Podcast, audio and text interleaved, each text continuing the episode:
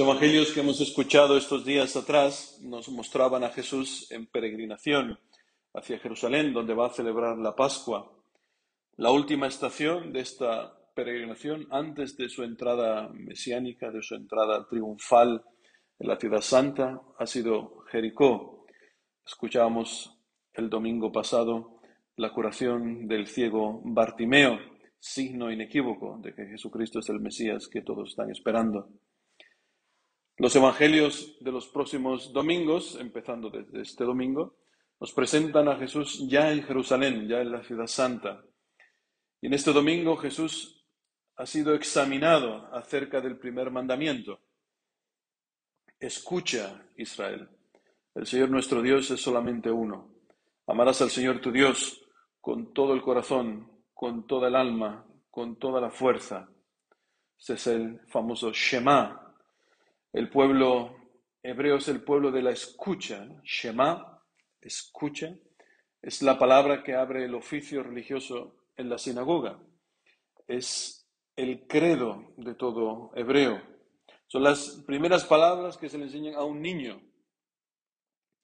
Porque dice el Deuteronomio, un poco más adelante del capítulo que hemos escuchado hoy. Estas palabras se las repetirás a tus hijos les hablarás de ellas tanto si estás en casa como si vas de viaje, así acostado como levantado. Las atarás a tu mano como una señal y serán como una insignia entre tus ojos. Las escribirás en las jambas de tu casa y en tus puertas. Esta palabra es cumplida por el pueblo de Israel al pie de la letra. Seguramente habéis visto cuando los hebreos se atan a su, a su brazo los tefilim, esta cinta negra que termina en una cajita que va colocada en la frente, entre los ojos, donde va incluido en un rollito de papel esta, esta palabra, este Shema. También la mezuzá, estas cajitas que van, eh, se colocan en las jambas de las puertas y cada vez que un hebreo pasa por una puerta, es decir, cuando pasa el símbolo de pasar por una estrechez, tocan tocan esta, esta cajita y la, y la besan y repiten esta palabra, Shema Israel, Adonai Elohenu, Adonai Echad. Escucha Israel, el Señor nuestro Dios es solamente uno. Pues esta palabra que está presente en la vida cotidiana de un hebreo, está presente sobre todo en las fiestas, especialmente en la Pascua. La noche de Pascua para los hebreos un banquete familiar que está presidido por el papá, que dirige una verdadera liturgia doméstica en la que juega un papel importantísimo la transmisión de la fe a los hijos. La transmisión de la fe no está en manos de las clases de religión o de una serie de, eh, unas catequesis, unos catequistas, no. La transmisión de la fe a los hijos en el pueblo de Israel está en las manos de la familia, sobre todo en las manos del Padre. Porque dice el Deuteronomio, cuando el día de mañana te pregunte tu hijo, ¿qué son estos estatutos, estos preceptos y estas normas que Yahvé nuestro Dios os ha prescrito? Esta pregunta es importantísima en esa noche. Es la pregunta que hace el llamado hijo sabio. Y de acuerdo con ella, cada padre debe relatar a su hijo la historia de esclavitud de Egipto y la del Éxodo. Por eso continúa diciendo el Deuteronomio, dirás a tu hijo cuando te haga esta pregunta. Éramos esclavos de Faraón en Egipto y Yahvé nos sacó de Egipto con mano fuerte. Yahvé realizó a nuestros propios ojos señales y prodigios grandes y terribles en Egipto contra Faraón y toda su casa. Y a nosotros nos sacó de allí para conducirnos y entregarnos la tierra que había prometido bajo juramento a nuestros padres. Y Yahvé nos mandó que pusiéramos en práctica todos estos preceptos, temiendo a Yahvé nuestro Dios, para que fuéramos felices siempre y nos permitiera vivir como el día de hoy.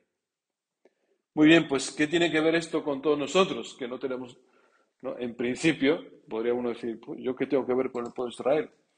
Pues también nosotros estamos llamados a transmitir la fe a los hijos.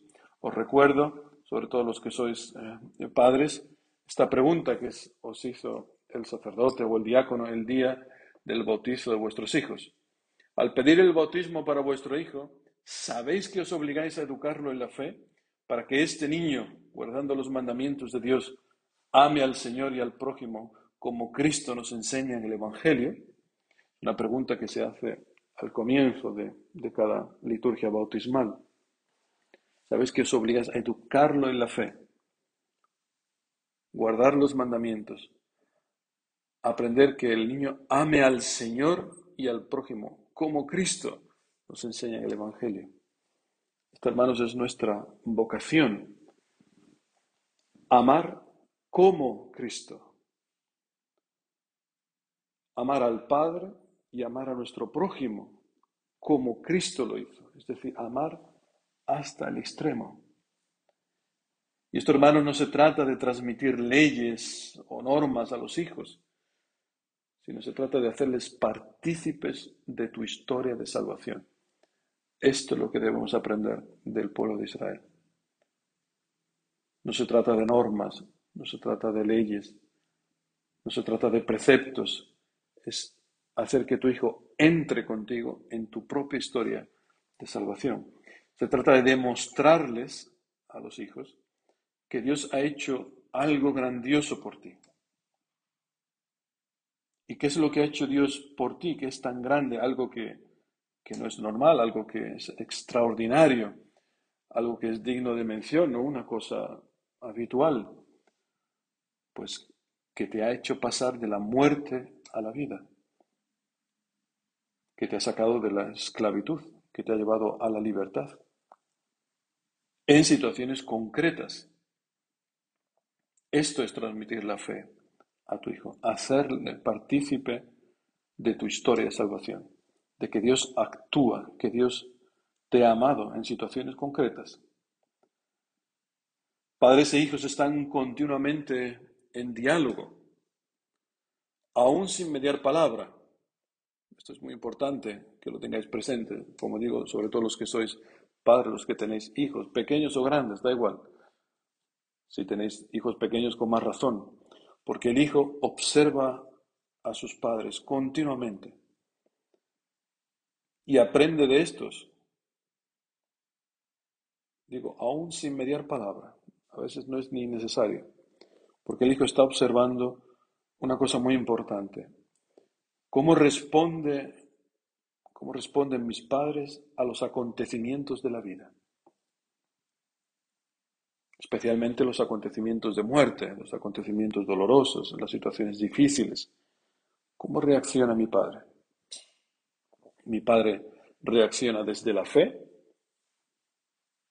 o reacciona desde el miedo, desde el desánimo, desde la violencia o la histeria? Esto, hermanos, es una catequesis más profunda que obligarlo a ir a misa, obligarlo a ir al catecismo, lo que sea. Porque digo, no se trata de transmitir leyes o normas, sino se trata de transmitir una vida. Os animo, hermanos, Jesucristo hoy nos entrega este Shema cumplido. Jesucristo, si observamos, observamos la cruz, Jesucristo ha amado al Señor con todo el corazón. Si miramos su corazón traspasado por la lanza. Jesucristo ha amado al Padre y al prójimo con toda su mente, con toda su, alma. Vemos su, su cabeza coronada de espinas. Y ha amado al Padre y al prójimo con toda su fuerza. Vemos sus manos y sus pies clavados en la cruz. Jesucristo nos regala esta, esta palabra cumplida y nos la entrega como una promesa. Por eso no diga, esto es imposible para mí. Claro, Él, como dice en la segunda lectura, Él es santo, inocente, sin mancha, separado de los pecadores y encumbrado sobre el cielo, ¿no? decía la segunda lectura de la epístola de los hebreos. Ánimo, hermanos, ¿eh? acepta esta palabra hoy. El amor a Dios no es una obligación, sino es una respuesta una respuesta al experimentar que Él nos amó primero, como dice el apóstol San Juan. Por eso, este mandamiento y todos los mandamientos están escritos en futuro. Dice, amarás o no matarás, no codiciarás. Está en futuro. ¿Amarás cuándo? ¿Cuándo amaré al Señor? sobre todas las cosas con toda mi alma, con toda mi fuerza, con todo mi ser.